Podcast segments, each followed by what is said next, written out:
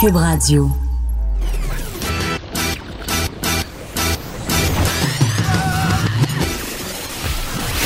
Pour elle, il n'y a jamais de mauvaise question. Les effronter. Avec Geneviève Peterson.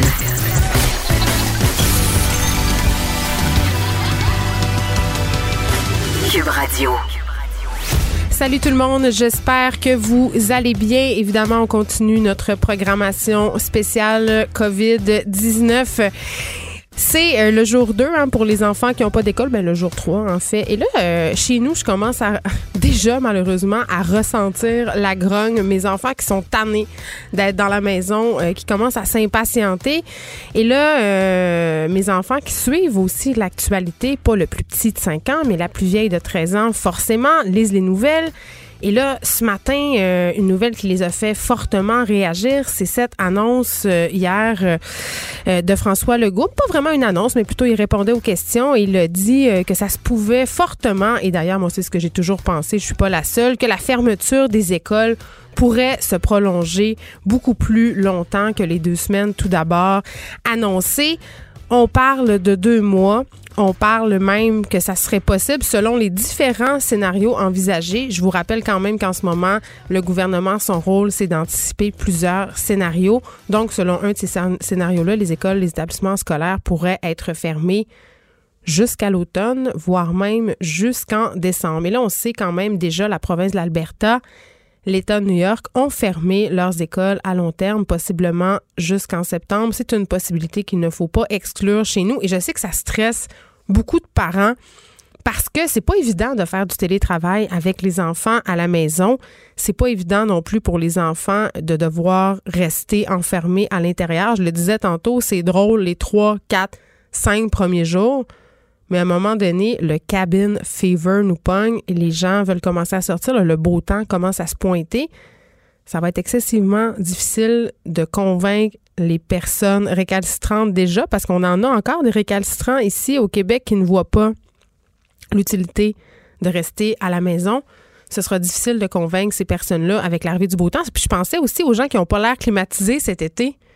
Sais, je comprends qu'on peut sortir dehors, prendre une marche et tout, mais la tentation de sortir, d'aller dans les parcs va être encore plus grande. Et là, ben c'est ça, pour, pour les, les gens qui, qui, sont inquiets par rapport au retour à l'école, mais je pense que comme on s'en doutait tous et toutes, c'est une possibilité. Et là, j'ai même pas parlé des camps de jour encore, hein? Je suis assez contente d'être cette mère irresponsable qui avait pas encore réservé ces semaines de camps de jour. Je regrette pas. Là, en ce moment, c'est repoussé à peu près partout.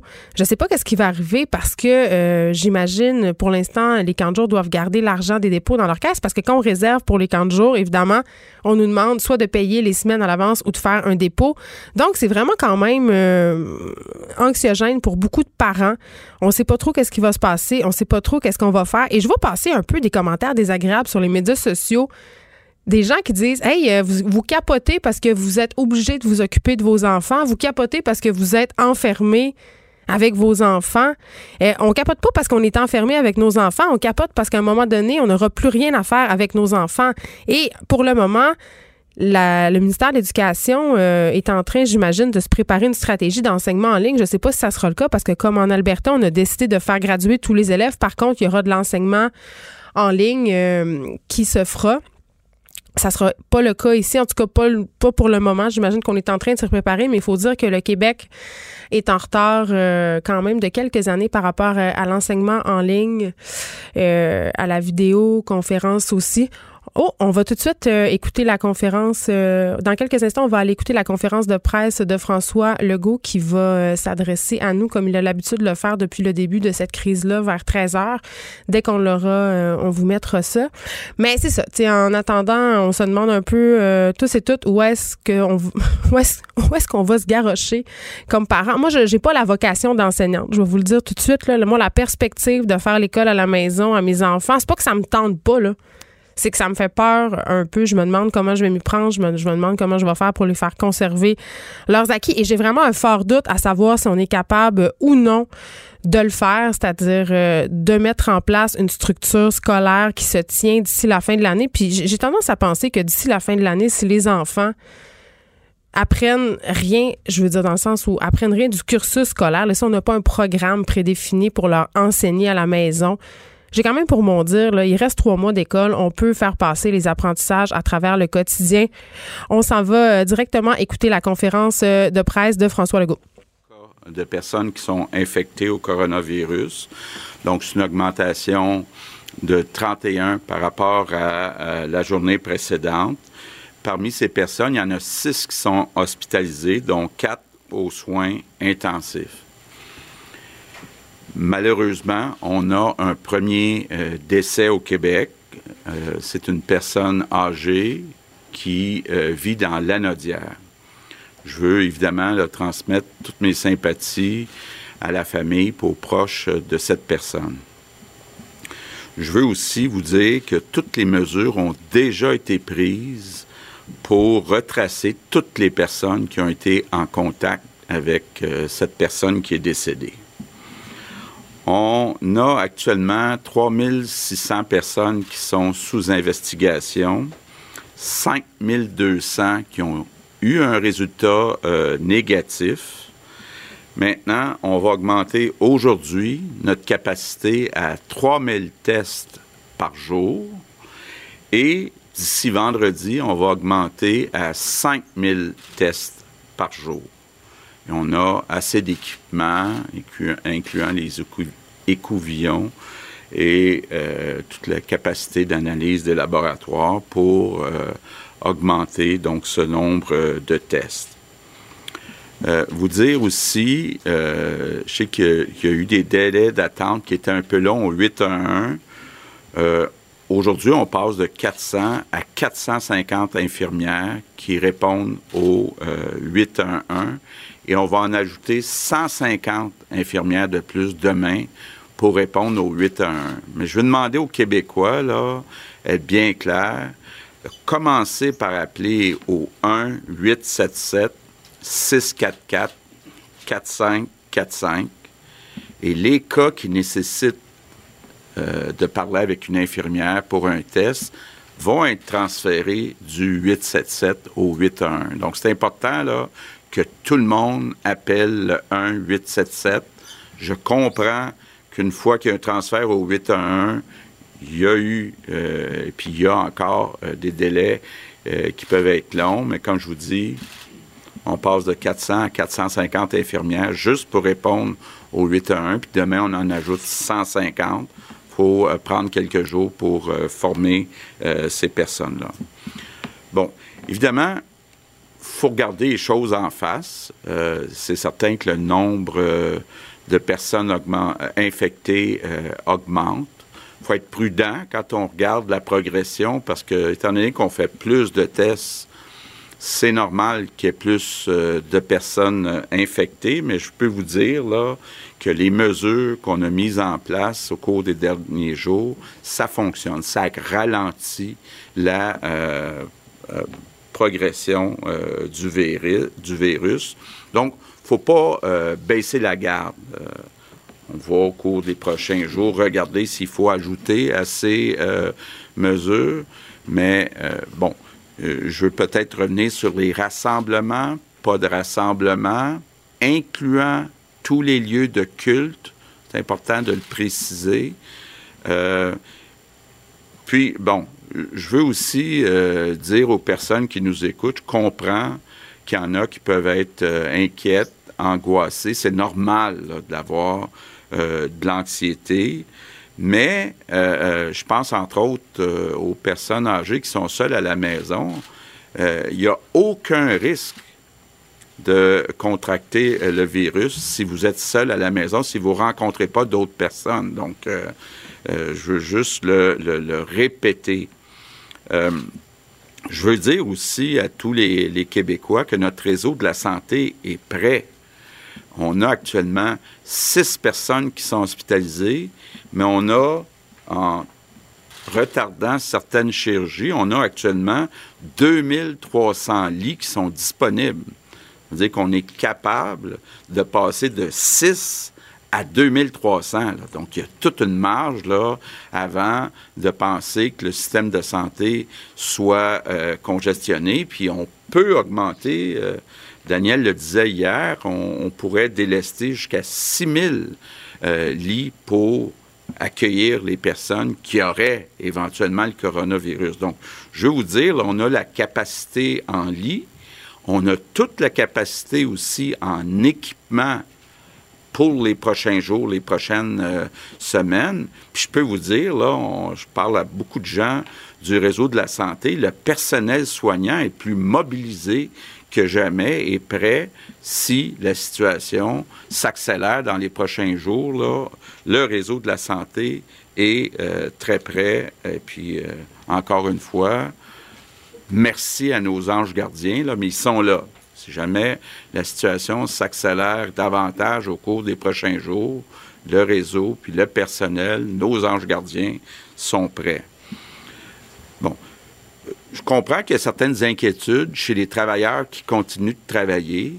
Euh, par contre, c'est important que la société continue de fonctionner, qu'on continue à produire les biens, les services, euh, surtout ceux qui sont euh, plus essentiels. Donc, on a des bonnes discussions avec le docteur Arruda à, à cet effet-là. Ça se peut que les consignes euh, euh, ajoutent euh, des fermetures au cours des prochains jours, mais pour l'instant, on a besoin de vous autres. Donc, je veux lancer aujourd'hui un message à tous les travailleurs, travailleuses. faites attention à vous. Restez toujours à un ou deux mètres des autres personnes, de vos collègues de travail. Bon, maintenant, euh, j'ai euh, vu tantôt euh, les mesures qui ont été annoncées par le gouvernement fédéral. je suis content de, voir ces mesures. C'est une bonne nouvelle. On va aider les individus. On le gouvernement fédéral va aider les entreprises. Et le gouvernement fédéral a réussi à avoir une entente avec le gouvernement américain pour que les personnes euh, ne circulent plus à la frontière. Ça inclut évidemment les touristes, tout en ménageant les biens. Il faut que les biens continuent de circuler. Puis le gouvernement américain est d'accord avec ça. Oublions pas qu'on est encore en hiver, donc beaucoup de fruits et légumes qui viennent des États-Unis, beaucoup de médicaments qui viennent des États-Unis. Donc ça, c'est sous contrôle, mais n'aura plus de touristes américains qui vont entrer au Québec. Donc ça, c'est une très bonne nouvelle. On a eu une rencontre euh, ce matin avec Christia Freeland puis les premiers ministres de toutes les provinces. Donc, on a eu l'occasion euh, de partager euh, des mesures, des situations. on a continué à discuter d'économie. Je pense qu'il y a un bon travail qui se fait par toutes les provinces puis le gouvernement fédéral. Je veux bien sûr remercier euh, hier tous ceux qui ont répondu à mon appel, donc euh, les artistes, euh, les sportifs, j'oserais dire même les humoristes, même ceux qui se sont moqués de moi. ça fait du bien de rire, je peux vous dire ça. Et puis, continuer les messages. Il faut continuer à rejoindre le plus possible tous les Québécois, incluant les jeunes puis euh, de dire d'être prudent, puis de ne pas faire de rassemblement. Donc, euh, je veux sincèrement vous euh, remercier. J'ai été impressionné par la solidarité, là, puis j'étais chez moi hier soir, là, très content de voir ça sur les médias sociaux. Donc, un, un énorme merci. Évidemment, euh, le premier ministre Legault qui remercie les artistes. un appel euh, qui a résonné fort hier. On en aura deux euh, par ailleurs très, très bientôt pour vous, Émile Bilodeau et Jonathan Roberge qui ont répondu à l'appel. Mais tout d'abord, une nouvelle, un premier décès au Québec vient d'être annoncé. C'est une personne âgée dans l'anneau d'hier. le premier ministre aussi qui a réagi aux mesures annoncées par le gouvernement fédéral plus tôt en matinée. On le sait, les travailleurs, les entreprises euh, émettent des inquiétudes. Donc, on se réjouit au gouvernement Legault du fait qu'on va aider les individus et les entreprises par toutes sortes de mesures fiscales. Et là, on fait un retour rapide. Je veux juste vous dire qu'avec Vincent Dessoureau tantôt sur les coups de 14 heures, on va décortiquer qu'est-ce qui vient de se passer. On va décortiquer aussi plus amplement les nouvelles mesures fiscales annoncées par le gouvernement Trudeau. Euh, bon, aussi, euh, évidemment, est intervenue cette entente entre le gouvernement américain et le gouvernement canadien concernant la frontière. Je crois que beaucoup de gens attendaient ça. On s'assure, par contre, que les biens et les denrées continuent à circuler. C'est très, très important. Par ailleurs, à parté, euh, l'UPA a fait une conférence de presse ce matin que j'ai jugé, euh, bon, en tout cas, un message un peu maladroit. On émettait des inquiétudes par rapport aux travailleurs saisonniers qui viennent, on le sait, en grand nombre cet été et ils doivent venir. Ils, viennent, ils étaient aussi d'avant pour cueillir euh, fruits et légumes. Et là, à cause de, la fermeture, entre guillemets, des frontières, ils ont émis des inquiétudes pour les écoles, pour les récoltes, pardon, cet été. J'ai trouvé ça un peu trop, un peu maladroit, un peu faire de la petite politique en ce moment. Là. Je, je trouvais que c'était pas un bon timing. Pour euh, l'UPA, si on revient euh, aux annonces de François Legault, il parle évidemment des tests. On augmente notre capacité à 3000 tests euh, par jour. D'ici vendredi, on en aura 5000. On augmente aussi les effectifs au 811. Rappel important quand même, c'est important d'appeler au numéro qui nous ont donné là, pour faire suite aux difficultés que connu le 811, le 1877 644 4545 avant d'appeler le 811 parce qu'on veut vraiment bien déterminer si on a besoin de parler à un infirmier ou à une infirmière pour euh, faire le test. Et évidemment, on a tenu à souligner que oui, le nombre de personnes infectées va augmenter, mais il faut relativiser. On fait plus de tests, donc logiquement, il y aura plus de personnes infectées. Le premier ministre Legault se, se fait rassurant sur les mesures elle fonctionne. Euh, on revient aussi sur les rassemblements. On insiste sur les lieux de culte. Faut pas aller se réunir dans les lieux de culte. Et euh, bon, il a fait un petit, euh, une petite allusion à l'anxiété. C'est sûr qu'en ce moment, beaucoup de personnes sont anxieuses. C'est adressé aux personnes âgées qui sont peut-être en train un peu de, de paniquer tout seul à la maison. Si vous êtes seul à la maison, si vous n'avez pas de contact avec d'autres personnes, c'est impossible que vous attrapiez la COVID-19. Donc, à un moment donné aussi, il faut faire attention à pas trop sombrer dans la peur. Je sais que c'est facile en ce moment. Mais bon, et évidemment, euh, je tiens à vraiment le redire parce que parlant d'anxiété, là, une des choses qui nous inquiète beaucoup en ce moment, c'est l'engorgement du système de santé. On a vu les choses aller en Italie. On veut pas que ça arrive ici. François Legault s'est fait rassurant. En ce moment, il y a six hospitalisations, 2300 lits disponibles. On a une marge avant que le système soit congestionné. Et évidemment, comme je vous disais, on va revenir euh, sur vraiment plus en détail sur ces annonces-là plus tard avec Vincent Dessoureau. Allons tout de suite parler à Émile Bilodeau qui est en ligne. Émile Bilodeau, auteur, compositeur, interprète, parce que plusieurs artistes ont répondu à l'appel du premier ministre Legault hier qui leur demandait de sensibiliser les jeunes. J'ai trouvé ça drôle de la part de M. Legault parce qu'il a reconnu qu'il était un mononcle. il a dit, écoutez, moi je sais que je suis pas cool, je sais que je suis plus cool, fait que je vais me servir un peu des gens que les jeunes euh, trouvent cool pour euh, faire passer mon message. Bonjour Émile. Bonjour, ça va bien? Ben oui, écoute, t'as l'air de bonne humeur. ben oui, ben c'est ça, là, on parle de choses joyeuses de temps en temps, ça fait du bien, là, la solidarité des artistes québécois. C'est cool, ça. Ben oui, puis là, t'as fait une petite chanson euh, hier. La question euh, la plus importante, est-ce que ta tune sur l'isolement euh, et sur le coronavirus va être sur ton prochain album? Ben, je, je ne pense pas. Je pense que c'est vraiment un, exercice d'écriture qui s'est fait rapidement pour euh, vraiment répondre à la demande de notre premier ministre. Puis c'était aussi l'idée, c'était de mettre un sourire là, euh, dans la face de tous et chacun parce que ça va être un long combat contre euh, la COVID-19. Donc j'avais juste envie de changer les idées de tout le monde, tout en rappelant que c'est important de, de rester confiné à la maison pour pas propager le virus. On va en écouter un petit bout de ta chanson, Émile, si tu veux bien. Avec plaisir. J'ai jamais eu le goût qu'elle s'en vienne à cause des genoux mous pis de la bédaine, de voir partir tous mes cheveux puis d'être sur le bord d'être grincheux. Moi, jeune, j'ai 40 ans pis dans mon temps, toujours la même rengaine. Mais moi, je l'aime, ma quarantaine, c'est pas si pire que ça. Faut juste tu sortes pas, toujours les mêmes rengaines. Mais moi, je l'aime, ma quarantaine. Bon, t'as as décidé de répondre à l'appel de notre premier ministre avec une chanson. Tu nous as parlé euh, le langage euh, que tu connais et qu'on aime euh, de toi. Là, toi, tu as 23 ans. J'ai envie de te demander comment tu voyais la pandémie jusqu'à tout récemment? Est-ce que tu prenais ça au sérieux? Est-ce que ah tu te fiais aux rumeurs qu'il faudrait justement tous rester isolés chez soi? Ben moi, moi j'y croyais. Écoutez, euh, ce que j'ai fait, c'est euh, que je me suis euh, connecté sur toutes les plateformes médiatiques là, et puis j'ai pu comparer les informations qui venaient à moi. Puis je trouve notamment qu'il faut saluer le travail des médias québécois parce que pour que le premier ministre ait accès à ces plateformes-là, il faut qu'il y ait des gens qui les filment, il faut qu'il y ait des journalistes qui écrivent là-dessus, la radio. Donc je me, je me trouve chanceux quand même d'avoir pu prendre exemple sur le modèle italien, puis vraiment comprendre que s'il faut pas prendre ça à la légère. Donc, euh, je trouve qu'en ce moment, on, peut tous être fiers euh, du travail qui a été euh, qui, ben, qui, est en branle encore aujourd'hui. Ben oui, puis bon, une chose qui était un petit peu déplorable, c'est que les jeunes semblaient justement prendre moins au sérieux la menace entre guillemets, parce que bon, je comprends que quand mm-hmm. on est plus jeune, je pense à ma fille entre autres de 13 ans, on est un peu récalcitrant à l'autorité. Est-ce que tu penses que là en ce moment le message est entendu? Je pense que oui. Euh, tu sais, tantôt vous allez parler à Jonathan Roberge, puis euh, il y a eu euh, il y a eu plein de gens. Il y a eu Cœur de Pirate notamment qui elle, on sait, un pont riche là. Sarah Jeanne Labrosse aussi, Rachid Badouri. Donc, je pense que un peu qu'on peut comparer ça un peu à l'appel de René Lévesque dans les années 80 quand il avait dit que ça allait être les artistes qui allaient faire la souveraineté.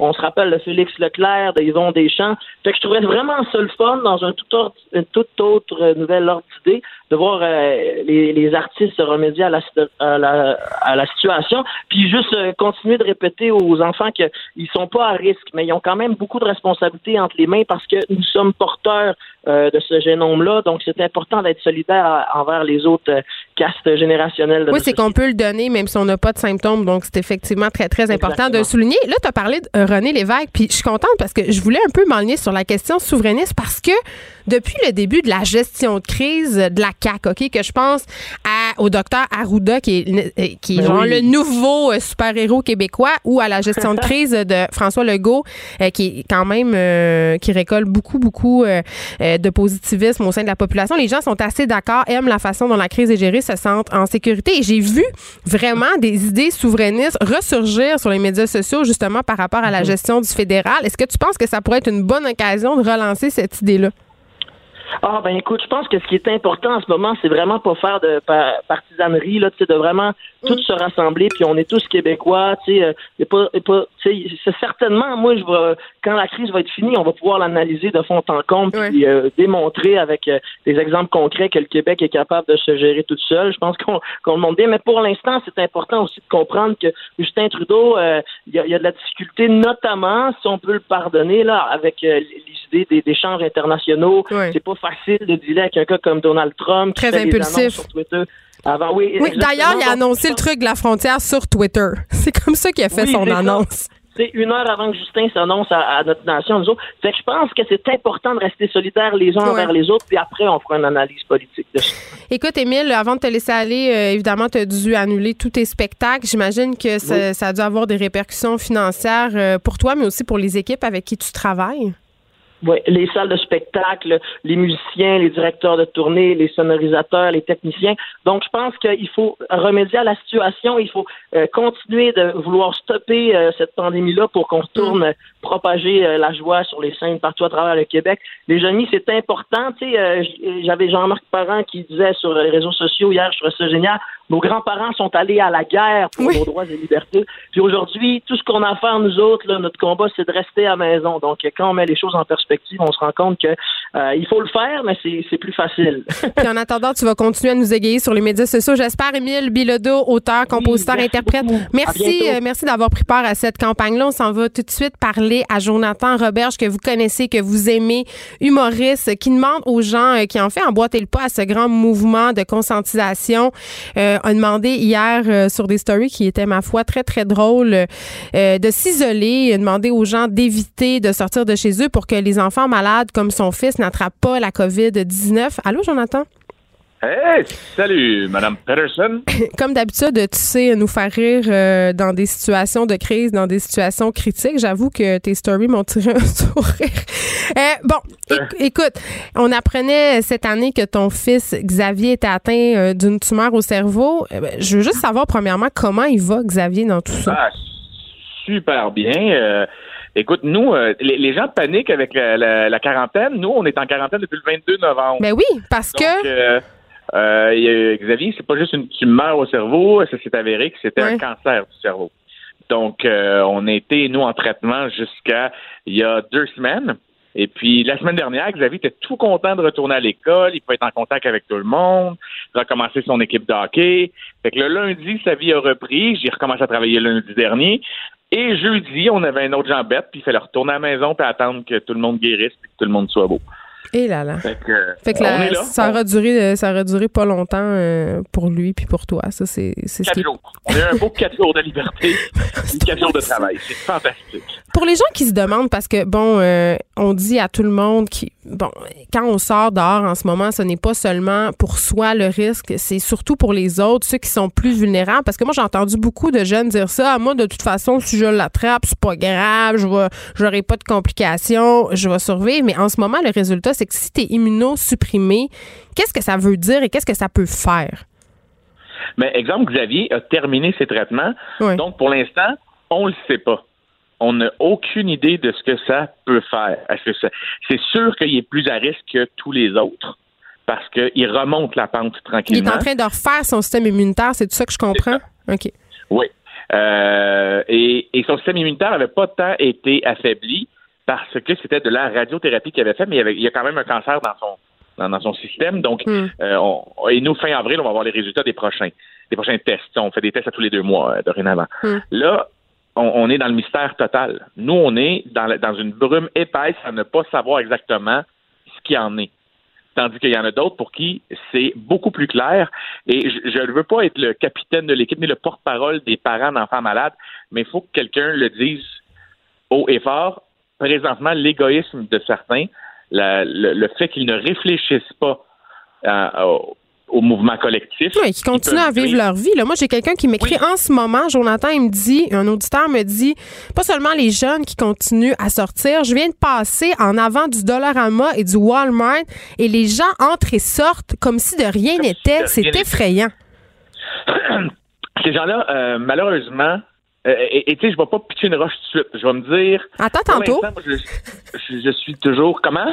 Attends, on va attendre tantôt pour la roche à la fin de l'entrevue. Oui, oui, pour vrai, euh, oui, oui. Je vais attendre quelques jours encore. Je me dis, c'est pas tout le monde, des fois, qui peut comprendre l'ampleur d'une situation. C'est pas tout le monde qui a la même, la- le même réflexe. Moi, il y a, il y a quatre jours, là, je, je vais te l'avouer, j'ai fait, oh boy, là, le monde panique. Puis il y avait encore un ami Je pense qu'on a, on tous passé par là, non? On- un peu oui. minimiser le déni. Là. Ça, je pense qu'on on a tous commencé On par. tous fait. Ouais. Donc, il y a du monde qui comprennent plus rapidement que d'autres. Et présentement, on dirait qu'on est dans une période tampon. Ouais. Je pense qu'il y a du monde pas quick quick qui réalise pas tout de suite ce qui se passe. Puis dans quelques jours, ils vont faire oh shit. Mais l'affaire, c'est que le, le quelques jours qu'ils vont avoir attendu, c'est que ça met en risque des gens qui, justement, ont des systèmes immunitaires plus faibles, des gens qui sont à risque. Ça veut dire mes parents, tes parents, les leurs, leurs parents à eux, Hmm. et, et, et leurs- et nos grands-parents, et surtout les enfants malades. Tout le monde va dire, ah, garde tes enfants chez vous. Fine, c'est ce qu'on a fait, nous. Là.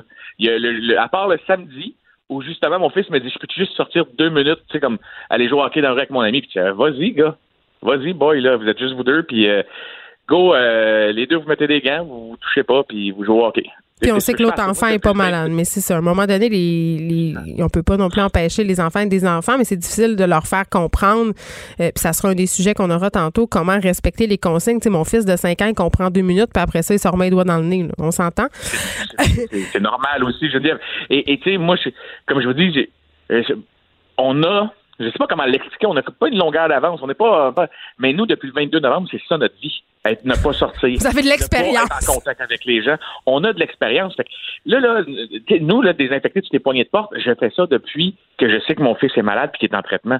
Je Mm. nettoie constamment tout. C'est pas tout le monde qui peut venir chez nous. T'as un virus, tu viens pas chez nous. Je fais que ça paranoïer depuis depuis déjà quelques mois. Pour moi, c'est juste on continue puis on va laisser le temps aux gens de comprendre l'ampleur de la situation puis ils vont ils vont demander ils vont faire comme hey shit je peux je peux tuer du monde euh, Ouais. en étant innocent. Puis tu fais, ben oui, on, on est là, on, on est dans une période de crise puis faut que le monde se réveille que je parlais avec une maman que sa, sa petite fille est malade puis je, je veux pas la nommer parce que mais mais tu sais sa fille est en, est en traitement de chimio, elle est tout jeune et malheureusement peut- tu sais sa fille pogne une grippe, ça peut être fatal, tu comprends? Ben, je comprends très bien. De, et, de voir du monde sortir dehors encore en disant Moi, je m'en sac. Je me dis Ben, On va y répéter à cette personne-là. Puis à un moment donné, il va falloir peut-être être plus drastique, puis qu'il y a des employeurs qui arrêtent d'exiger des, des billets de médecin, là. Puis qu'à un moment donné, tout le monde mette sur hold.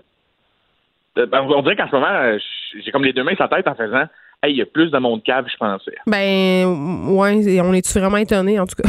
ça, c'est moi. Ben, ça. Mais- Non, mais tu sais, quand tu fais, il y a du monde cave, mais là, on Ouais. est en train de se dire Ah, Là, on le voit, là. Ouais.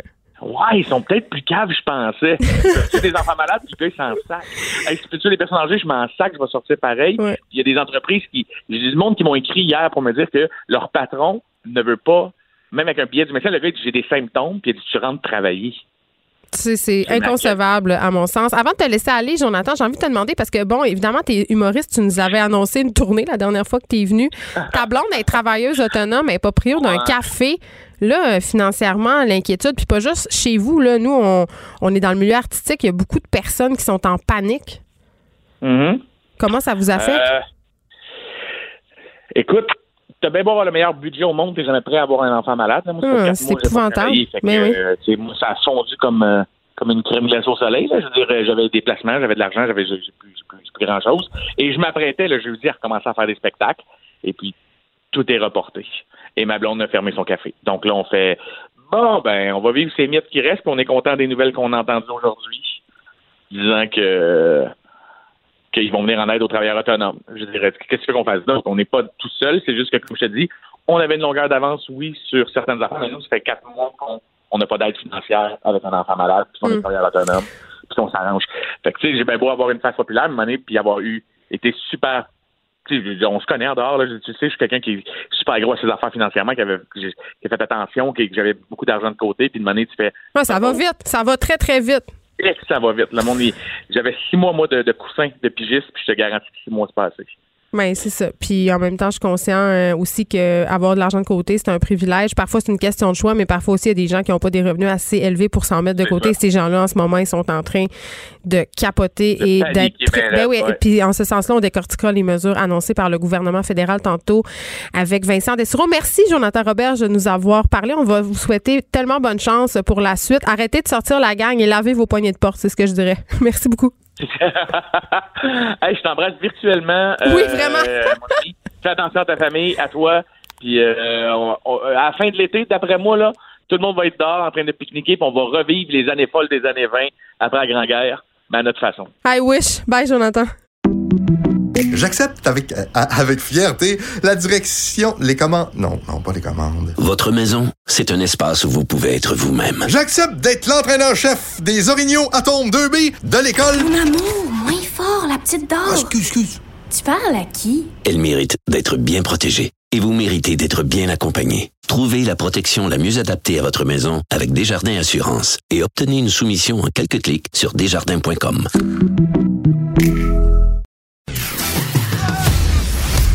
Geneviève Peterson, la seule effrontée qui sait se faire aimer. Vous écoutez Les effrontés. Bon, dans toute cette histoire de coronavirus, de confinement, d'anxiété, il y a des parents qui sont séparés, qui vraiment ont du fil à retordre avec leurs ex respectifs. Pension alimentaire, garde partagée, les conflits familiaux à l'ère de la COVID-19, c'est un sujet qui inquiète beaucoup de gens. Là, ça va être vendredi, là, hein? Ça va être pour beaucoup d'entre nous l'heure du changement de garde et je le sais que ça vous stresse. J'ai fait un statut Facebook à propos de cette situation-là cette semaine et j'ai eu beaucoup de réponses, beaucoup de messages privés. Ça se parle aussi sur les groupes de parents et je me suis dit, je vais inviter Maître Sharon Otis que vous connaissez bien et on va essayer un peu de dépatouiller tout ça, de savoir qu'est-ce qu'on peut faire juridiquement pour s'entendre quand les deux parents ne sont pas capables d'en venir à des conclusions similaires en ce qui a trait aux règles de confinement? Maître Sharon Otis, qui est avocate spécialisée en droit de la famille. Ben, Maître Otis, bonjour. Oui, bonjour. Écoutez, quand même, c'est assez incroyable. là, euh, Puis c'est plate de, de dire ça, mais depuis le début de cette affaire-là, moi, j'ai une pensée spéciale pour les parents séparés. Tu sais, ceux qui s'entendent pas, là. Ceux qui sont. Ben, bien évidemment. Oui, Euh, ben- Ceux qui s'entendent, ça va bien, mais ceux qui, qui ne s'entendent pas, euh, bien évidemment, j'ai pris connaissance là, de votre post euh, sur euh, Facebook et bien évidemment, euh, vous n'êtes pas la seule là, à, à- à lever le, le- le flag, comme on dit, en disant regardez, voici, là, moi, j'ai de la difficulté parce que l'autre parent parents ne semblent pas, euh, ne semblent pas, ou, ou tentent, en tout cas, paraissent, en- paraissent en se foutre un peu, là, en bon québécois, des règles euh, de, de confinement, etc. Donc, elle est là la problématique. Cependant, si on a un jugement qui mentionne que l'échange doit être fait, il doit être fait, OK? Et dans l'éventualité où, par exemple, l'enfant euh, le- l'enfant est à risque, on voit que l'autre parent là euh, n'écoute vraiment pas les directives là euh, relativement à la pandémie actuelle, c'est là où est-ce qu'on peut intervenir. Cependant, nous, à titre de juriste, on a reçu des nouvelles directives lundi matin. OK, de la, de la juge, en tout cas pour le district de Québec, là, de la juge Larosage, juge en chef associé, euh, qui, qui mentionne que seules les demandes urgentes vont procéder. Mais oui, parce qu'on le système de justice en ce moment au Québec est ralenti et on le comprend très bien. Là, c'est pas le temps de faire des demandes indues à la cour. Euh, je, je voudrais même pas ralentir, je voudrais presque arrêter. Ben oui. Seulement les, les, les urgences, on parle d'injonction, on parle d'ordonnance de sauvegarde en matière familiale. Là. Euh, par exemple, là, si la, la vie euh, ou la santé, la sécurité de l'enfant est compromis, là, à ce moment-là, on peut procéder par ordonnance de sauvegarde en disant, regardez, voici là, euh, mon enfant, vo- voici ce que l'autre parent fait. Moi, je demande à ce que euh, l'enfant, à tout le moins pendant la période de pandémie, euh, parce que vous comprenez qu'une ordonnance de sauvegarde, généralement, c'est pour une de 30 jours. Donc, euh, de faire quelque chose. Mais il y a aussi la fameuse pension alimentaire aussi qui inquiète les gens. Hein? Ben oui, parce que là, en ce moment, euh, on va donner un exemple bien, bien concret. Là, partons de moi. Si, mettons, moi, je suis le parent payeur, OK, puis je dois, euh, je sais pas, à mon ex, 500 dollars par mois, je perds mon emploi et tout d'un coup, ma capacité de payer cette pension-là, on le sait qu'au niveau de la justice, pour qu'il y ait une révision de la pension alimentaire, c'est aux 12 mois. Là, il y a bien des gens qui vont stresser, là. Ben, ça, c'est certain. Mais sauf que euh, il faut, dans la mesure du possible, OK? Je comprends qu'un parent perd son emploi. Il y a beaucoup de mises à pied actuellement Ben oui. l'envers. Donc, si c'est possible, euh, ce qu'on demande, là, euh, c'est de payer directement en ligne euh, auprès du ministère du Revenu parce que c'est le ministère du Revenu, c'est la branche du percepteur des pensions alimentaires qui va gérer ça. Mais Et pour ça payer, il faut avoir de l'argent, évidemment Pardon? Pour payer, il faut avoir de l'argent, Maître Otis. Oui, oui, oui, oui. C'est la base. Si on n'a pas, oui, je, je vous dis dans la mesure du possible. Si on n'a pas d'argent, à ce moment-là, vous comprenez là qu'il y aura des arrérages et ça veut dire dans le fond des pénalités. Cependant, ce que j'ai à dire, c'est que comme vous l'avez vu, le Revenu Québec a eu des mesures d'assouplissement hier, euh, comme annoncé, comme par exemple pour la production des rapports d'impôts, euh, pour euh, bon, alors peut-être, je vous dis peut-être, là, je ne suis pas dans le secret des dieux, Mm. mais peut-être qu'il y, y aura également des mesures d'assouplissement, vous comprenez, pour les personnes qui ont été mises à pied parce que vous comprenez qu'il n'y a pas qu'une seule personne, ça touche beaucoup de gens. Alors, mais cependant, ne faites pas la gaffe dans l'éventualité où vous avez un peu de sous et que vous êtes en mesure de, de payer une partie au moins là, de la pension. Oui, il faut montrer sa bonne foi, là. payer- Oui, mais ne faites pas la gaffe de payer directement à madame ou à monsieur, OK, par Pourquoi? virement bancaire ou parce que à ce moment-là, le percepteur des pensions alimentaires, le temps qu'il reçoive l'information, le temps qu'il traite l'information, qu'il enlève les arrérages, etc., il y a deux solutions. Soit qu'on paye en ligne pour éviter les contacts, bien évidemment, en raison de la pandémie à Revenu Québec, ou on s'en va directement à la banque, à son institution financière, pour faire un versement au percepteur des pensions alimentaires, mais ne faites pas ça parce que, bien évidemment, il y a des fois où est-ce que les gens, euh, faut, vous comprenez, si les gens étaient tous de bonne foi, je n'aurais pas d'emploi, OK? Donc, euh, ça va être la parole contre la sienne, etc. Est-ce que ça, ça servait bien pour la pension alimentaire ou c'était pour euh, le- finalement le snowboard? Euh, vous comprenez? Donc, ne faites pas ça. Payez ça. Je vous le dis, là, les- et j'ai- pris mes assises, là. J'ai téléphoné moi-même au percepteur des pensions alimentaires pour m'assurer de ce que, ce que je vous dis présentement, là, euh, pour ne pas qu'il y ait de problématiques. Mais bien évidemment, ça, c'est si on a de l'argent. Donc, Là, j'ai euh, envie, euh, Maître Otis, parce que là, euh, évidemment, on, on parle des situations qui sont déjà conflictuelles, des rapports entre ex qui se passent très mal. Ce qu'on peut constater en ce moment, là, là, alors qu'on traverse une crise majeure, c'est que des couples, des ex-couples qui s'entendaient bien, euh, éprouvent quand même des tensions parce que tout le monde est anxieux, tout le monde est stressé et il y a bien des gens, des pères, des mères qui sont inquiets pour leurs enfants. Et il y a différentes situations que j'ai vues passer sur des groupes de parents et que j'aimerais que vous commentiez parce que ce sont des situations qui arrivent euh, depuis une semaine quand même assez souvent là, par rapport euh, justement au fait que quand l'enfant est chez l'autre parent, euh, l'autre parent, par exemple, va décider de faire garder l'enfant euh, par un peu n'importe qui, qui soit à la maison ou qui soit à l'extérieur, dans les services de garde qui sont improvisés en ce moment. Et au lieu d'aller chez l'autre parent, l'autre parent qui pourrait à ce moment-là se montrer disponible. Qu'est-ce qu'on fait avec ça? C'est bien évident là, au niveau de la cour là, que euh, dans des situations, puis surtout des situations de crise comme ça, je pense que si l'autre parent est disponible, est enclin, ok, à recevoir l'enfant et à s'en occuper et a la disponibilité, etc. Et je pense que le tribunal va voir ça d'un bon oeil. Vous comprenez qu'avant de faire garder son enfant par un tiers indépendant, je pense qu'il est profitable euh, de le faire pas le faire garder, mais que l'autre parent s'en occupe. Puis on minimise les risques de contagion aussi. On le dit, il faut rester avec notre famille immédiate en ce moment. C'est des consignes gouvernementales.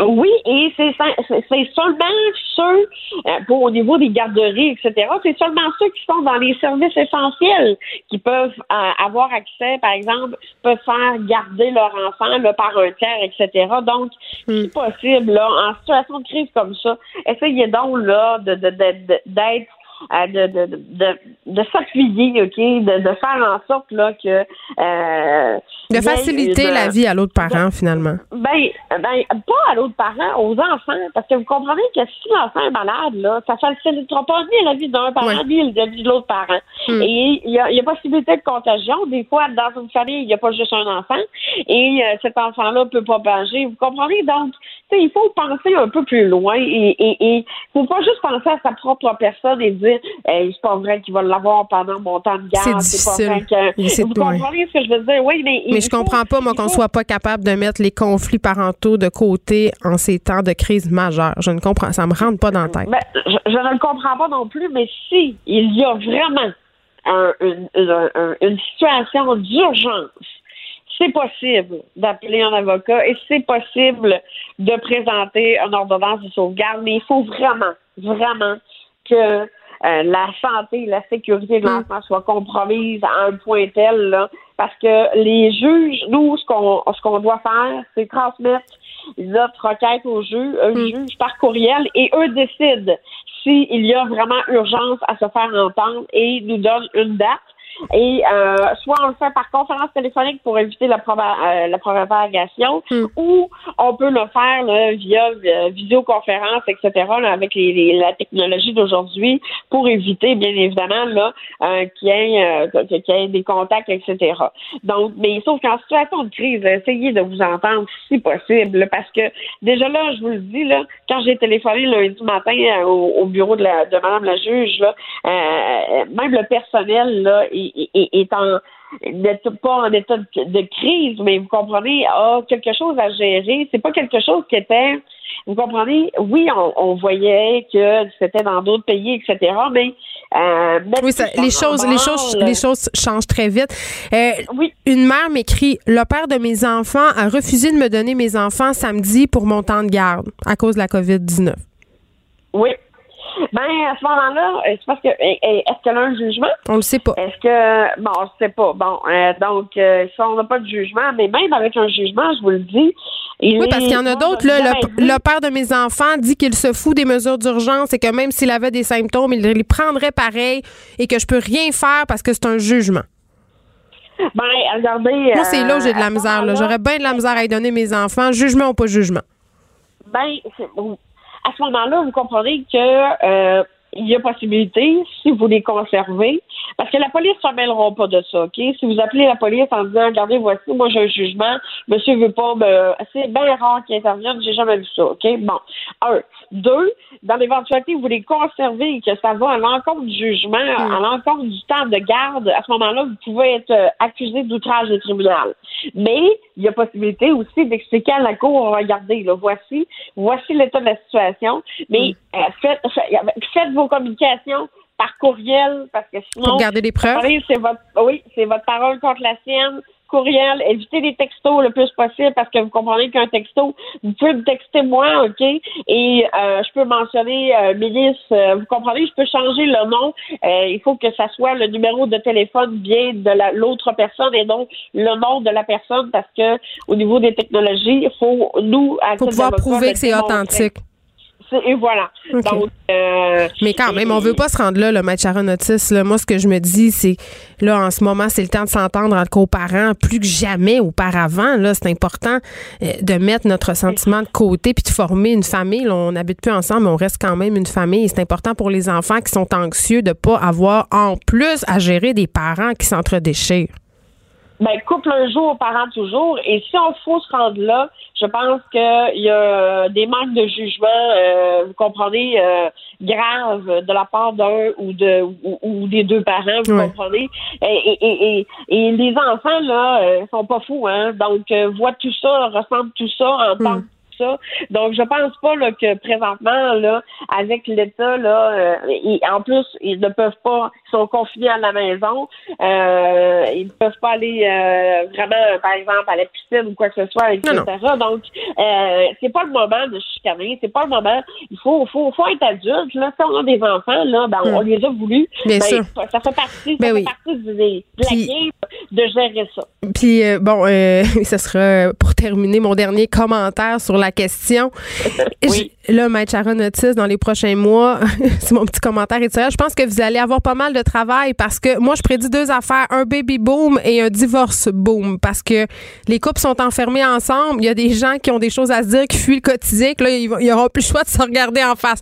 Je vous prédis des mois occupés dans les, dans les mois à Ben, venir. ben, moi, ben, moi, je suis très contente parce que, bien évidemment, vous comprenez que euh, c'est- mon travail, mais c'est c'est évident que euh, il y aura, euh, il y aura euh, des, des, des, des conflits. Et même, si ce n'est que les divorces, il y aura également des modifications des, de garde aussi également, là, OK? Donc, euh, il n'y aura pas juste des baby boom, là. il n'y aura, aura pas juste des enfants qui vont se faire, il y a des enfants qui vont se faire changer de garde et il y aura peut-être aussi possibilité d'intervention de la DPJ dans l'éventualité où il y a euh, des signalements, euh, par exemple, s'il y a des motifs de compromission d'un enfant, de la santé et de la sécurité d'un enfant. Donc, euh, euh, je peux vous prédire, moi, beaucoup plus de situations que, que, que, que ce que vous pensez. Et oui, puis dans les situations euh, comme ça, les plus vulnérables sont toujours davantage à risque. On en a parlé abondamment et on, on continuera à en parler. Maître Sharon Otis, avocate spécialisée en droit de la famille, merci beaucoup de nous avoir parlé.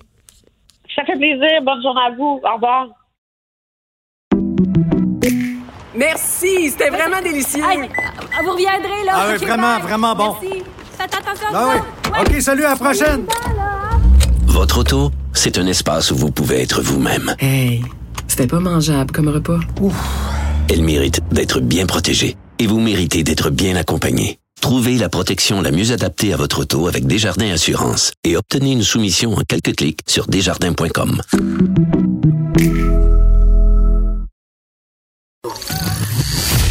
Les effronter. Avec Geneviève Peterson. Les vrais enjeux, les vraies questions. Vous écoutez Les effronter.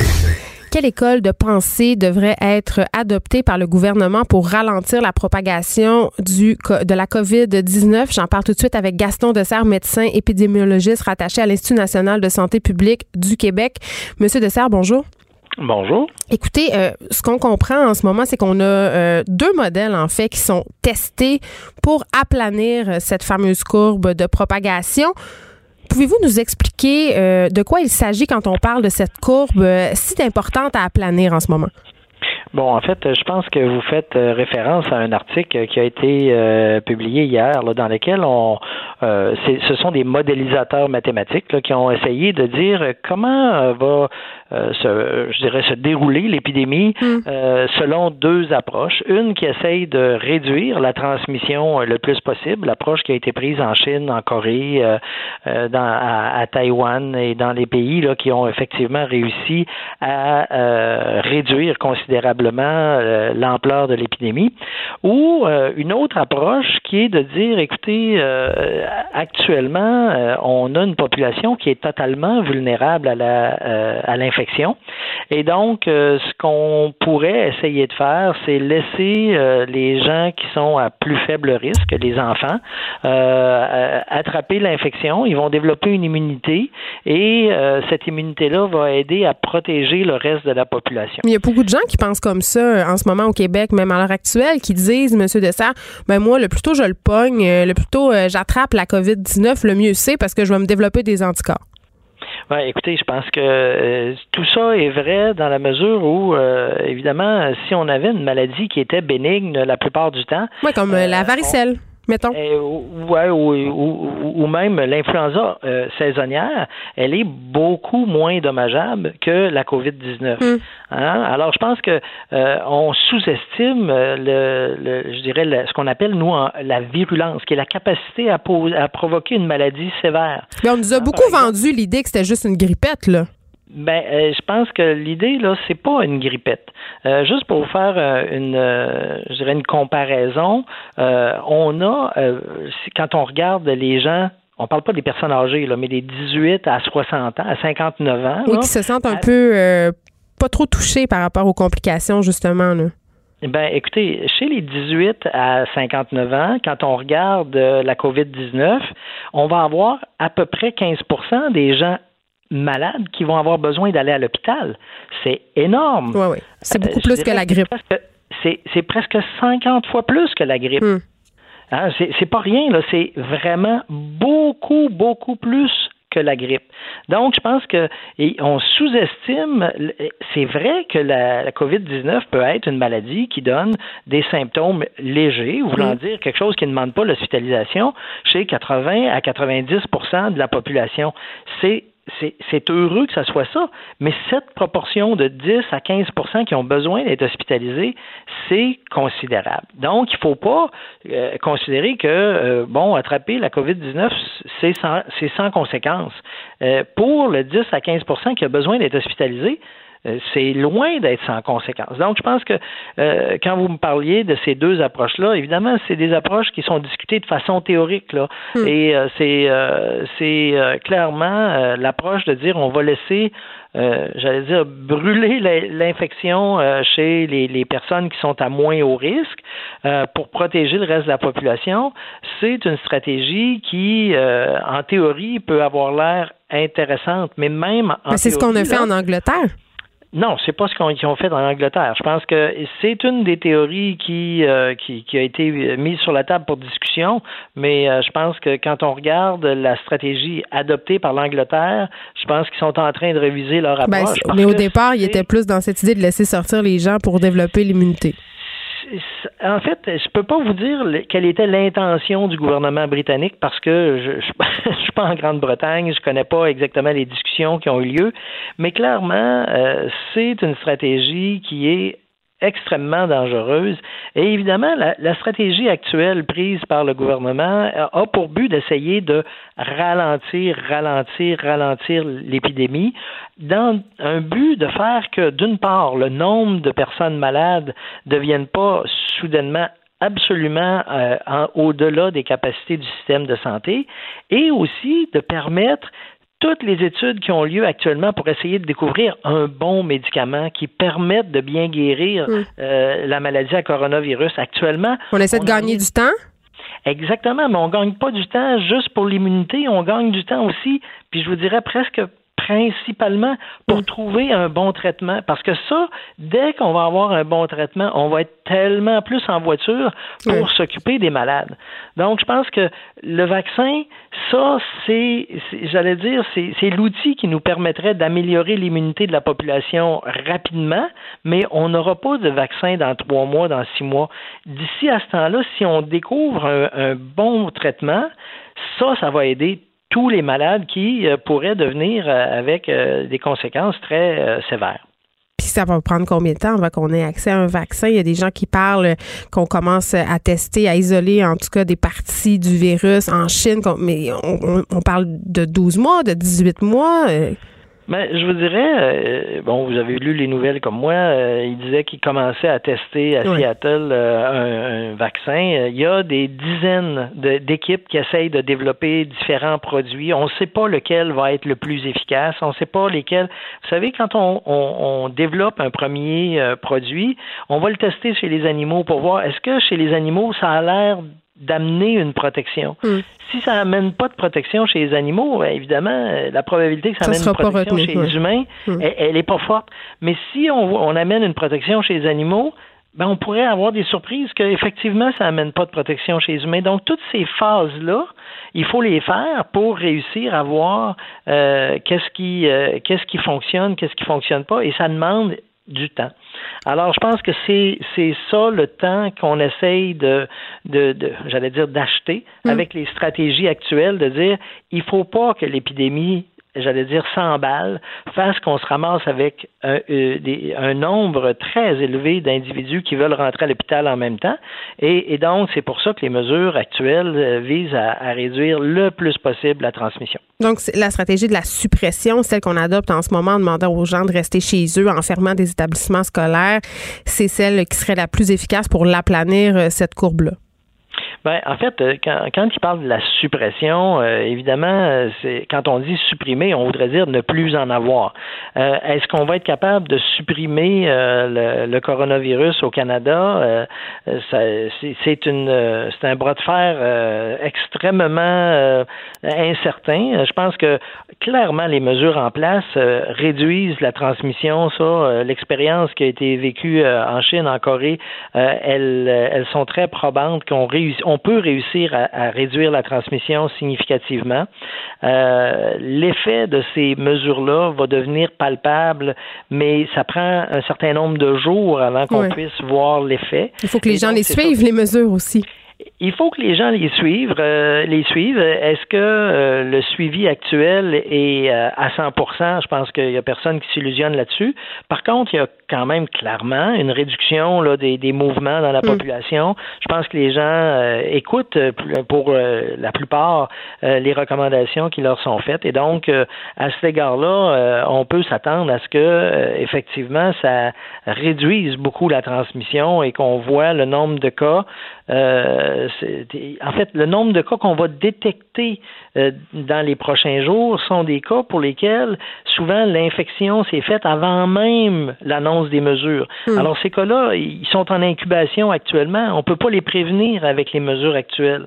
Donc on- pendant les prochains jours, on va continuer à voir le nombre de cas augmenter, mais c'est pas dû au fait que les mesures marcheront pas. Non, c'est dû au fait qu'on teste davantage, bien sûr. d'une part, qu'on teste davantage et qu'on teste maintenant Hmm. des gens qui ont été infectés avant l'instauration de ces mesures-là. Et donc, ce qu'on découvre, c'est ce qui existait avant l'instauration des mesures et l'impact des mesures, ben, on, on- on- un peu partout, là, on voit ça. Euh, quand on trouve quelqu'un qui est malade, euh, on teste, on le dit, ah, vous êtes malade aujourd'hui. Quand est-ce que vous avez commencé vos symptômes? Ben, la personne a commencé ses symptômes 5, 7, 10 jours avant. Donc là, euh, c'est sûr que ce délai-là entre l'identification du cas et le début de ses symptômes, euh, c'est évidemment un délai qui va se refléter dans ce qu'on va mesurer euh, dans les prochains jours, qui va refléter donc ce qui s'est passé avant l'annonce des mesures. Très bien. Gaston Dessert, médecin épidémiologiste rattaché à l'Institut national de santé publique du Québec. Il faudra s'attendre à un pic, si on veut, de personnes euh, positives au test de la COVID-19 pour voir les choses se stabiliser davantage par la suite si on maintient les mesures euh, qui sont mises de l'avant par nos gouvernements. Merci beaucoup de nous avoir parlé. Ça m'a fait plaisir. Bonne journée. Protégez vos dépôts, c'est notre but. La SADC protège vos dépôts dans les institutions fédérales, comme les banques.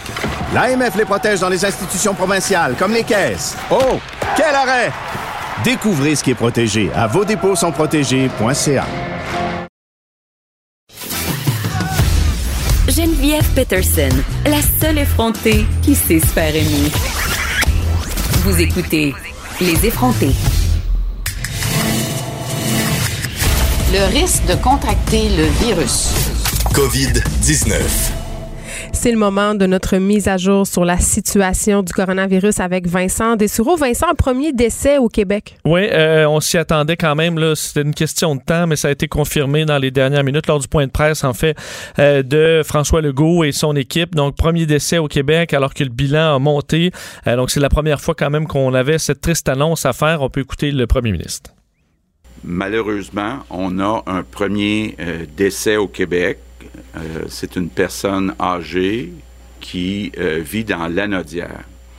Je veux évidemment leur transmettre toutes mes sympathies à la famille, aux proches de cette personne faut dire, on a donné peu de détails sur euh, la façon dont cette personne-là a contracté le virus, mais ce qu'on comprend de, euh, des mots de M. Arruda euh, de la santé publique, c'était que c'est une, une, dame qui a été infectée par quelqu'un qui revenait de voyage et non pas une dame qui revenait de voyage. Alors, ça rappelle l'importance pour les gens qui reviennent de voyage de respecter l'isolement volontaire parce que visiblement, c'est ce qui a causé l'infection du côté de cette dame-là qui, a, qui, en est, qui en est décédée.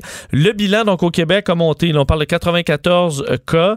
Euh, c'est quand même une hausse parce que de, de, la journée d'hier, on a donné, donné, un chiffre, mais qui était qui datait de la veille. Et là, pour comprendre, il faut comparer 24 heures par 24 heures. Et là, dans le dernier 24 heures, c'est 31 cas supplémentaires. Donc, on voit que euh, on ajoute toujours un peu plus de cas chaque jour. Mais c'est normal aussi. Là. C'est normal. Il l'a bien précisé, M. Legault, tantôt. Absolument. Lui, autant que M. Arruda, on, on, on dit il faudra du temps avant qu'on voit cette courbe s'aplanir en raison de l'efficacité de nos mesures. D'ailleurs, je vais vous faire entendre M. Arruda sur cette courbe et le fait qu'il faut être patient parce que le résultat, on va le voir sous peu. C'est avec ça qu'on va retarder, aplatir la courbe. Je vous demande véritablement, comme le premier ministre, de continuer la bataille. Et il faut comprendre qu'une mesure qu'on met en place, ça prend 12 jours avant de voir l'effet sur la courbe. Ça ne veut pas dire que parce que demain on aura plus de cas qu'aujourd'hui ou une quantité plus grande en termes d'augmentation par rapport à hier qu'on a perdu la bataille. C'est très important donc que les mesures qu'on met en place, qui sont très contraignantes, et on le sait, sont nécessaires encore. Bon, alors nous préparait un peu à ce que les prochains jours, on a encore des, des hausses importantes. Oui, parce qu'on voit toutes sortes de tableaux farfelus circuler sur les médias sociaux, des, des calculs qui n'ont aucun sens. Il faut faire attention. Oui, il faut faire attention. On s'attend à ce qu'il y ait un effet. là. C'est normal qu'on ne le voit pas là, mais veut, veut pas. Euh, on est arrêté là, presque au Québec, donc euh, on devrait voir les fruits de ça sous peu. Euh, dans les autres bonnes nouvelles, on sera en mesure d'ici vendredi de faire 6000 tests par jour pour le coronavirus. Donc on va vraiment multiplier presque par, fait, par 5 euh, la capacité de faire des tests. Alors, les délais ne seront plus là. On verra d'ailleurs une hausse de cas reliée à ça, l'augmentation des tests. 100, 150 infirmières sont ajoutées au service du 8 à 1. Tu as connu les délais? Oui, bon, moi, j'ai attendu 9 heures. Alors, Mais on espère que ça sera pas le cas pour tout le monde. Il y en avait 400, là, il y en oui. a 450. On va en rajouter 150. On comprend que ça peut être encore très long. Ils ont quand même tenu à préciser qu'il faut continuer à appeler au numéro, pas le 8 à 1, le nouveau numéro qu'ils ont donné. Oui, avec le, on appelle au 1877 là, avant euh, d'appeler au 811, on va vous transférer. C'est encore compliqué. 877 euh, 4545 euh, en tout cas. C'est ça, ce numéro. 4, 4, 4, on va le savoir par cœur à un moment donné. Et on donc c'est l'endroit pour pour appeler et également au niveau des lits disponibles, on dit on est capable là, le réseau présentement de prendre beaucoup de monde. Présentement, il y a six personnes hospitalisées pour le coronavirus. C'est pas que ça, c'est ça. Et on a 2300 lits disponibles. Ouais. Et on dit on peut passer à 6000 lits au besoin en sortant des gens des hôpitaux qui, ne sont pas dans une situation critique. Alors, on a de la place, mais évidemment, on veut euh, s'en garder le plus possible. Mais François Legault le dit, ce sera une bataille qui va être dure et longue. Alors, il faudra être patient, euh, les Québécois on parle du Québec, mais la situation ailleurs dans le monde, euh, c'est difficile. Les chiffres, entre autres, Geneviève, en Italie font peur. là. On vient d'annoncer l'ajout de 4200 cas en une journée en Italie et Ils l'ont échappé, eux 475 autres, là. décès. Euh, presque ça. On est rendu à 500 décès dans une journée. C'est le pire bilan euh, dans un seul pays en une journée. Même au plus profond de la crise, la Chine n'avait pas ce taux-là euh, de, de décès. Donc, on parle de plus de 3000 décès présentement. C'est 213 000 cas à la grandeur du monde. L'Italie domine avec, fait à la- après la Chine, là, mais 35 000 cas. L'Allemagne, on parle d'une forte augmentation aussi, 2600 cas de plus. Dans les pays qui, ont, qui sont dans les, euh, les quatre chiffres, là, donc de hausse, euh, l'Italie, 3500 cas par jour, l'Allemagne, 2600, l'Espagne à 2000 et les États-Unis et l'Iran autour de 1200. Alors, on voit que pour ces pays-là, la tendance est, euh, est pas très bonne. Et les histoires, entre autres, à Brescia, là, une des villes au nord de l'Italie, euh, c'est désastreux. là. On dit qu'on croule sous les malades carrément C'est là où tout a commencé, euh, par ailleurs. en Lombardie, donc vraiment Ouais. au cœur de l'épicentre euh, européen. Et euh, on- c'est- la catastrophe dans ce coin-là. Alors évidemment, on veut pas se rendre là. Et c'est pour ça que ce qu'on fait aujourd'hui pourrait nous empêcher d'être là dans quelques semaines. Parlant de chiffres, il y a la bourse qui dégringole. Oui, euh, c'est reparti dans le rouge, même si Donald Trump a fait des annonces aujourd'hui. Ça n'a pas rassuré les marchés. Dow Jones, moins 9,5 Hey. Au point où on a dû encore stopper les marchés aujourd'hui pour la quatrième fois Pour en 15 l'espace de- du- pour Ouais. 15 minutes, le temps que tout le monde se calme. Mais euh, ce sont les gens ne sont pas plus calmes après 15 minutes. 15 minutes, ce c'est pas beaucoup de temps. Et la statistique, je pense, du jour, euh, c'est sûr que les ennemis de Donald Trump vont, vont se plaire à la, à la noter. Maintenant, le Dow Jones est à son est plus bas que lorsqu'Obama a quitté le, le- en 2007, en 2017.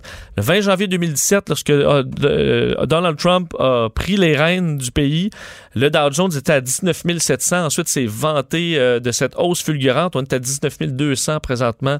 Euh, le Dow Jones, TSX également en baisse de 9% Le pétrole aussi qui chute. Alors, c'est vraiment euh, où est-ce que ça va s'arrêter, cette chute-là? Ben, on se le demande. Et ça inquiète beaucoup de gens. Il y a le fédéral aussi qui nous a aujourd'hui fait des annonces pour sauver l'économie canadienne. Ça inquiétait bien des gens, les travailleurs, les entreprises aussi. Vaste programme, c'est 82 milliards, Geneviève, qui vont être déployés en soutien pour venir en aide aux Canadiens aux entreprises canadiennes. là. Donc, euh, j'essaie de vous résumer ça le plus simplement, ce qui est annoncé à la fois au début par euh, Justin Trudeau, euh, en gros, et ensuite précisé par Bill Morneau, le ministre des Finances. Donc, enveloppe, 27 milliards, entre autres, versés directement aux travailleurs et aux entreprises. Un autre 55 milliards là, disponible au moyen du report temporaire de l'impôt qui a été confirmé tantôt, alors 1er juin et jusqu'au mois d'août pour payer. Donc, 1er juin pour la déclaration et le mois d'août pour payer. Euh, et là-dedans, on parle d'un programme qui euh, indemniser les Canadiens qui ne peuvent pas travailler parce qu'ils sont placés en quarantaine ou en isolement et qui n'ont pas d'assurance emploi. Ça, c'est 900 dollars aux deux semaines que vous pourrez avoir pour une durée maximale de 15 semaines. Évidemment, il y a des gens là-dedans qui, c'est pas parce qu'ils sont euh, en quarantaine qu'ils n'ont pas de travail, c'est qu'ils n'ont pas plus de travail. Alors ça, pour ceux qui sont sans emploi, les travailleurs autonomes, par exemple, qui n'ont pas d'assurance emploi, auront maintenant l'allocation de soutien d'urgence, un montant de 5 milliards de dollars versés euh, dans ce programme-là, qui va être à détailler là, dans les prochains jours. D'ici quelques semaines, on pourra déployer, envoyer les premiers chèques. Alors, ce sera à surveiller. Salaire également pour les petites entreprises. Le gouvernement va vous aider à payer vos employés d'une hauteur de 10 là, pour euh, le salaire horaire pour que les employeurs gardent leurs employés, là, alléger un petit peu la facture pour eux. Euh, béni- euh, on va augmenter également les montants donnés dans des refuges pour violences conjugales. Je sais que c'est un dossier qui, euh, Que je suis euh, régulièrement, que tu suis oui. cette semaine, entre autres, sur le fait qu'il peut y avoir des tensions dans certains couples là, qui sont Ben, le coincés à la confinement maison. pour les personnes qui sont victimes de violences conjugales, c'est pas une bonne nouvelle. Parce qu'on on est sans refuge, là. Alors, Ouais. évidemment, on va donner plus d'argent euh, aux refuges en violence conjugale, en itinérance aussi. Alors, plusieurs organismes qui vont être débordés euh, dans les prochaines semaines. Alors, ça va, on va de l'avant pour tout ça. L'allocation canadienne pour enfants également, qui euh, verra 2 milliards ajoutés. Dans les prochains mois, on, on nous a pas dit quand. C'est ça. Euh, à la question quand, je peux peut-être te faire entendre Justin Trudeau sur quand l'argent, là, quand est-ce qu'on va le voir? On peut écouter le premier ministre. On parle de quelques semaines pour que euh, les euh, chèques d'aide, surtout à ceux qui euh, ne qualifient pas pour l'assurance emploi, euh, vont commencer à arriver. Il y a des mesures législatives, donc on est en train de travailler avec les autres partis qui offrent toute leur collaboration pour pouvoir passer des mesures à la Chambre des communes pour faire, faire suivre cet argent. Mais le travail se fait dès maintenant, même avant le retour de la Chambre, pour qu'on puisse euh, justement acheminer cet argent le plus rapidement possible. Bon, le plus rapidement possible.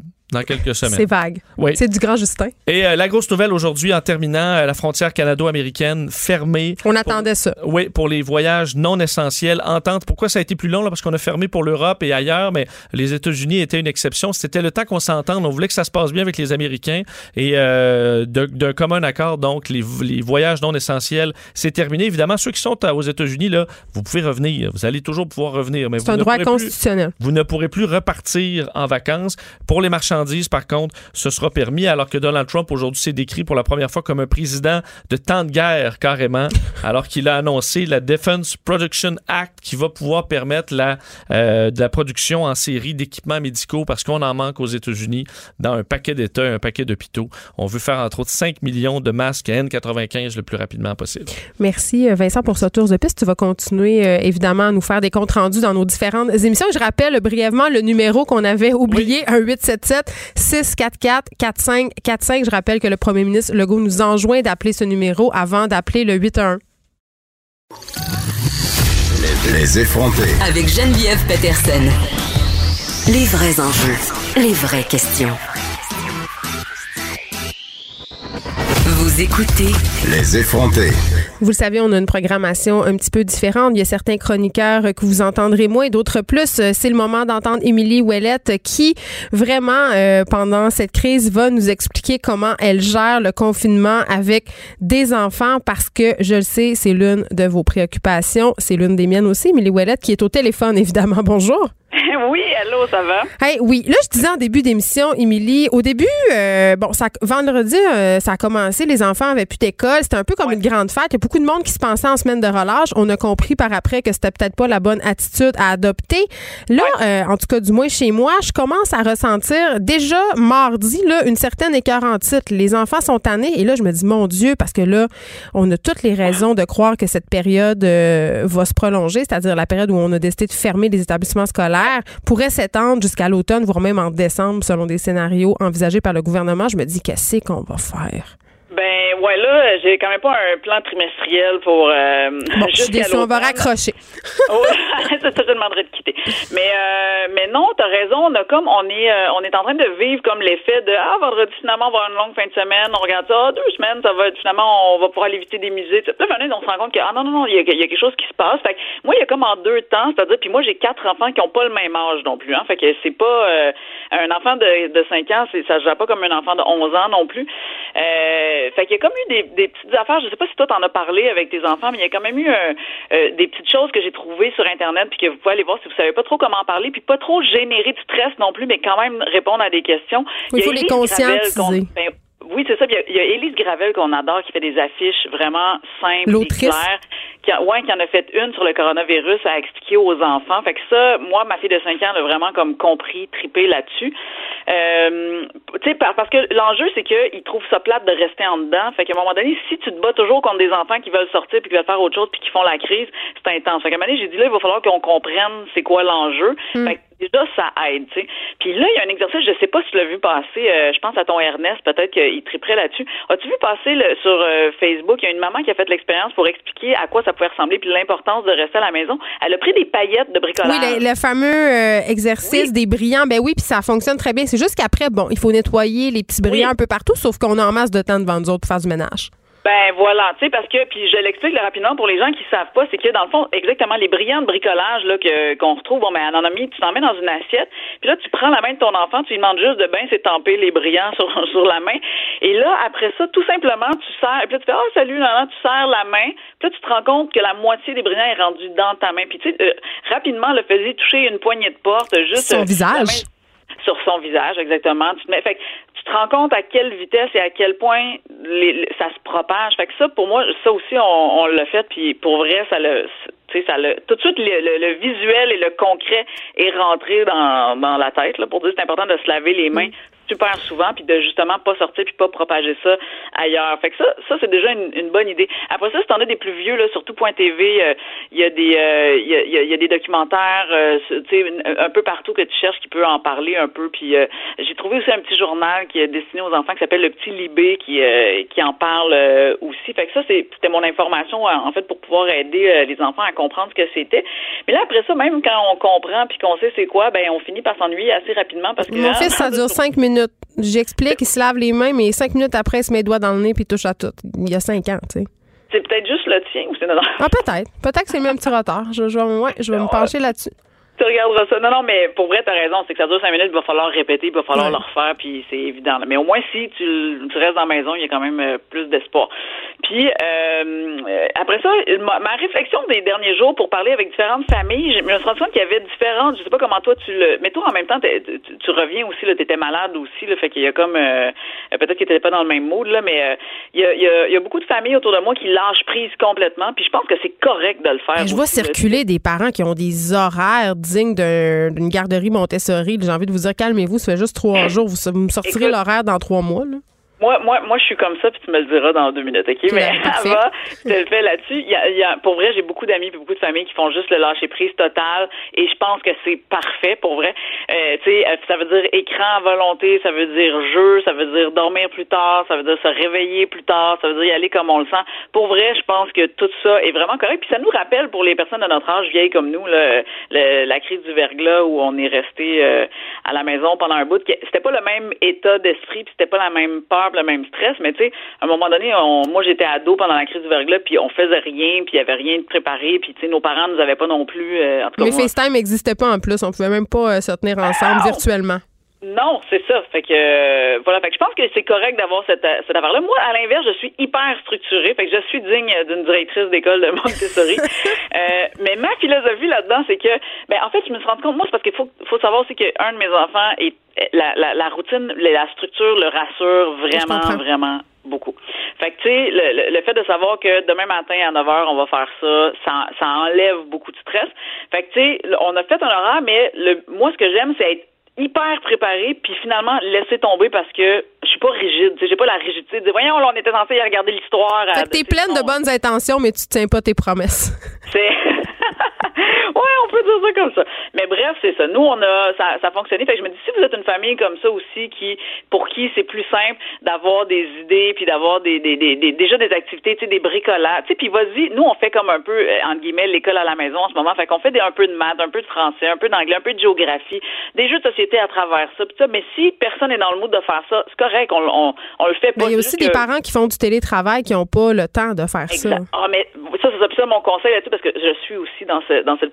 Ah, 30 C'est vraiment secondes. de- Oui, ben c'est ça. Fait que c'est vraiment de me dire, fais-toi un horaire, là, un temps où ce que tu dis, ça va être là, le télétravail, je vais être enfermé dans la chambre, mais faut que ça soit clair puis que tout le monde soit au courant. Mais sinon, pour vrai, on est dans un temps de crise. Fait que essayons juste de pff, respirer un peu plus puis trouver des activités qui sont un peu plus en tout cas, qui plaisent à tout le monde puis qui font en sorte qu'on a tous le temps de, de digérer ce qui se passe en ce moment. C'est quoi, gestion des attentes? Il faut s'avouer qu'il va en avoir des bouts de pas le fun, qu'il va en avoir des tensions. Puis un des bons conseils qu'on peut donner en ce moment, c'est d'impliquer vos enfants et de leur dire euh, on a besoin de vous autres. Émilie Ouellette, euh, merci beaucoup. Tu nous feras un point euh, régulier sur comment ça se passe euh, le confinement dans ta famille. On te retrouve donc la semaine prochaine. C'est tout pour nous. Je vous laisse avec Mario Dumont. Bonne journée tout le monde.